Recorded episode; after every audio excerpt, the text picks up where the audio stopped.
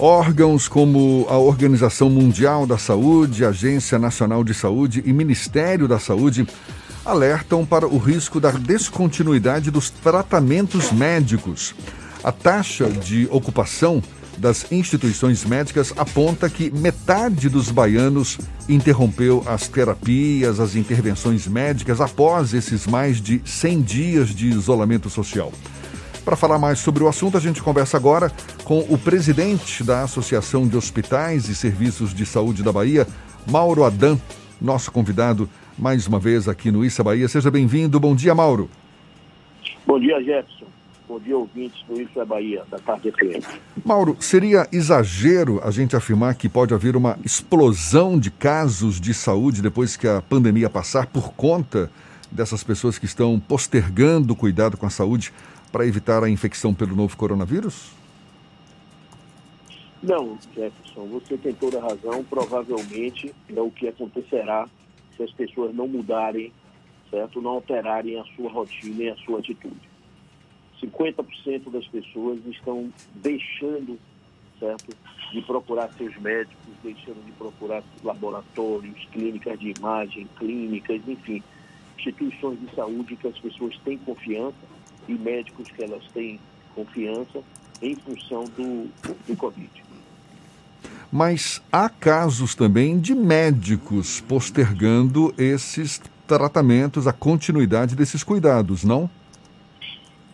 Essa avaliação, Jefferson, ela é fundamentalmente técnica.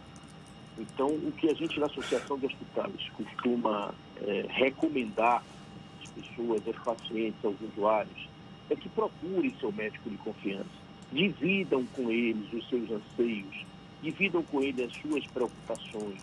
Se você tem uma cirurgia, se já tinha uma cirurgia programada para fazer, se tem um exame para fazer, se precisa fazer uma revisão, procure o seu médico de confiança.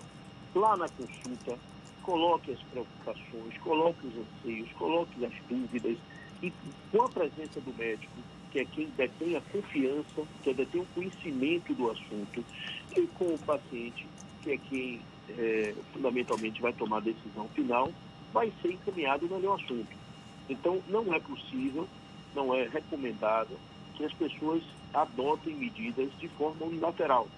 Simplesmente abandonem os tratamentos ou abandonem o a, a seu tratamento continuado que existia ou até certo? desrespeite, negligencie com relação a sintomas. Isso também é outra coisa que vem acontecendo muito.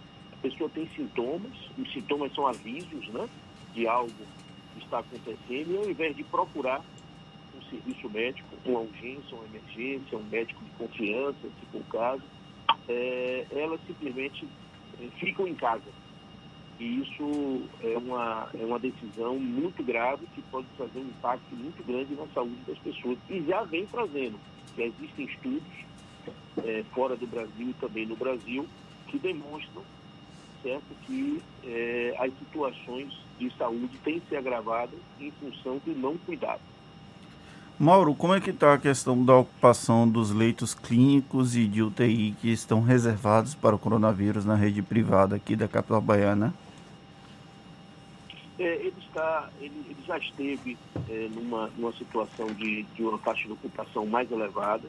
Agora essa taxa de ocupação está mais equilibrada, está, está mais controlada, é, seja em função da própria, da própria, os indicadores da, do coronavírus em Salvador e no estado da Bahia, principalmente em Salvador, que estão, estão num, num, num patamar mais regular certo? com a taxa de contaminação menor, os dados oficiais são divulgados aí todo dia, assim como as unidades de saúde, os hospitais, eles ao longo dos últimos 60 dias foram disponibilizando mais leitos é, para o Covid. Então nós temos hoje uma taxa de ocupação regular da ordem de 70%, certo? 70%, 75% a nível de UTI, certo? E 65% a nível de retaguarda. A gente isso, tem. Isso nós, nós nunca chegamos no sistema de saúde suplementar a uma situação de, de colapso ou de faltar leite. Não, certo? Mas essa taxa já esteve mais elevada, já esteve e acho que num patamar superior, essa taxa hoje está mais controlada. E a gente tem visto desde o início da pandemia, Mauro, que exatamente essas medidas de restrição, as autoridades em geral preocupadas com o, a, a manutenção desse isolamento exatamente para evitar um possível colapso no sistema de saúde como um todo. O que aqui na Bahia até agora não aconteceu e, pelo menos você mesmo, inclusive, está citando agora na rede privada, já esteve pior. É, é, está num, numa situação, digamos, não confortável, mas ainda é, permitindo não é, novas internações. Agora, existe o risco disso ocorrer após a pandemia, com base no que a gente falou agora há pouco, essa possível explosão de casos de saúde depois que a pandemia passar, é um risco esse também que pode ocorrer? Eu acho que colapso não, certo? Nós temos um sistema de saúde é, bem robusto, a Bahia tem, tem estruturas hospitalares, ambulatoriais, de laboratórios, de clínicas de imagem, de clínicas de oncologia, enfim, um sistema de saúde suplementar bastante, bastante bem estruturado. Eu não acredito num colapso, mas é, acredito sim que teremos um volume de atendimento muito maior, certo? Teremos muito mais pessoas precisando fazer cirurgias que poderiam ser programadas, que poderiam ser cirurgias eletivas, talvez precisando fazer numa fase posterior, já numa situação de, de urgência emergência, porque não trataram a situação na, no seu devido tempo. Então, não acredito no colapso, mas acredito sim num, num volume de atendimento muito mais amplo. Mas é muito importante que nesse momento a gente volte a falar com as pessoas, certo? E oriente essas pessoas que não parem de cuidar da sua saúde. O coronavírus está aí, é uma doença infecto-contagiosa extremamente agressiva, letal, né? Aconteceu no mundo todo, tem acontecido aqui também, infelizmente, certo? E é preciso que tenha muito respeito e cuidado, que sigam as recomendações das autoridades sanitárias. É o que a Associação de Hospitais recomenda, que as pessoas sigam as recomendações das autoridades sanitárias, tá? Não negligencie com relação à doença do Covid. Mas também, em função do Covid, não negligencie com relação às demais doenças. As pessoas que têm diabetes, que têm pressão arterial alta, que têm patologias de cardiologia, patologias eh, de oncologia, patologias nefrológicas, diversas doenças que já vinham sendo tratadas, que precisam muitas delas serem tratadas de uma forma continuada o tempo inteiro, não podem deixar de fazer seus tratamentos, não podem deixar de regularmente visitar seus médicos. Se visitavam os médicos duas vezes é, a, cada, a, cada, a cada dois meses, né, precisa continuar visitando o médico a cada dois meses, salvo se o médico mudar essa rotina. Se a mudança não for a partir de um profissional médico, não deve ser feita pela pela iniciativa própria da pessoa.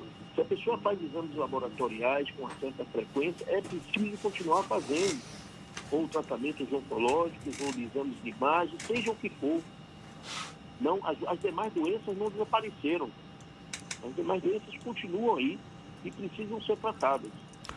Mauro, para a gente encerrar, por conta dessa baixa na frequência de pessoas nas unidades de saúde em geral e, em particular, agora na rede privada, tem unidades de saúde com dificuldade financeira e partindo para demissão de funcionários, de, de, profissionais da área de saúde? Com dificuldades financeiras, sim. Certo? Nós temos muitas unidades de saúde com dificuldades financeiras. Porque é, nós já fomos esse, esse momento da pandemia trouxe para o segmento de saúde, mais uma vez, e é nosso papel mesmo, certo? Uma responsabilidade muito grande de cuidar também das pessoas, junto com os poderes públicos, é, da doença que aí está. Mas também nos trouxe, certo? Muitas responsabilidades e um aumento dos nossos custos e redução da receita. Ou seja, um movimento de cirurgias, de atendimentos ambulatoriais eletivos, como eu acabei de explicar, Certo? Nos hospitais, as cirurgias eletivas reduziram drasticamente. Tá? E na parte ambulatorial, o próprio movimento de consultas e exames também reduziu em torno de 50%. Além da redução da receita, o que é que nós tivemos também como agravante?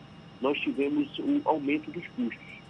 Primeiro, os equipamentos de proteção individual, que tem uma majoração de preço de janeiro para cá de mais de 500%. Então, nós estamos pagando mais de 500% de aumento nos itens de EPI. Depois, esses itens de EPI que eram usados numa frequência X, está sendo usado numa frequência 10X. Porque antes nós usávamos esses itens só com as nossas equipes.